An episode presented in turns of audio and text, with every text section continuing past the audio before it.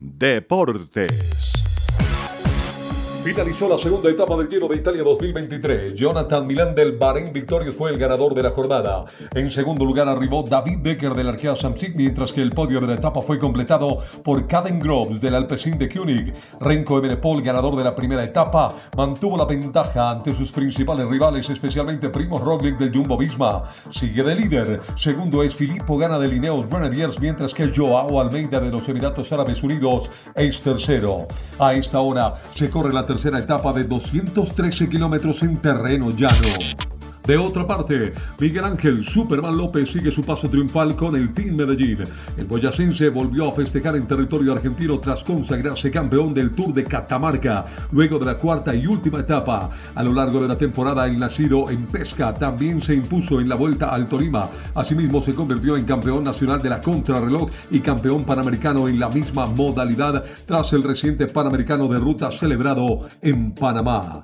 Asimismo, la neerlandesa Anemia Van Bluten del equipo Movistar se consagró campeona de la Vuelta a España femenina por tercera vez consecutiva.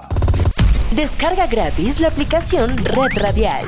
Ya está disponible para Android y encuentras siempre una radio para tu gusto.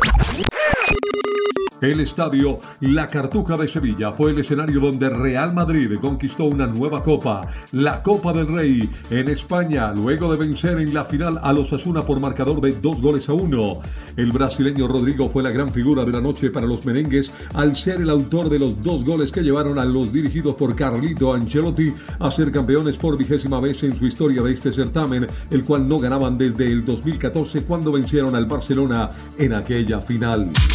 El tenista español Carlos Alcaraz, número 2 del ranking mundial, revalidó su título en el Master 1000 de Madrid al vencer en la gran final al alemán Jan-Lennart Struff en tres sets por 6-4, 3-6 y 6-3 a tres semanas del Roland Garros. Cabe mencionar que este es el décimo título ATP para el tenista nacido en el Palmar que cumplió 20 años el pasado viernes y que puede ahora regresar al número uno de la clasificación en vista del bajo rendimiento de Novak Djokovic. Alcaraz lo puede lograr en pocos días simplemente jugando un solo partido en el Master 1000 de Roma.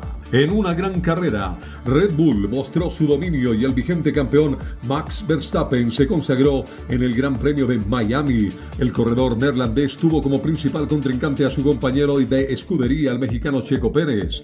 Si bien Fernando Alonso vio la pelea en el tramo final, no le alcanzó y culminó en la tercera casilla.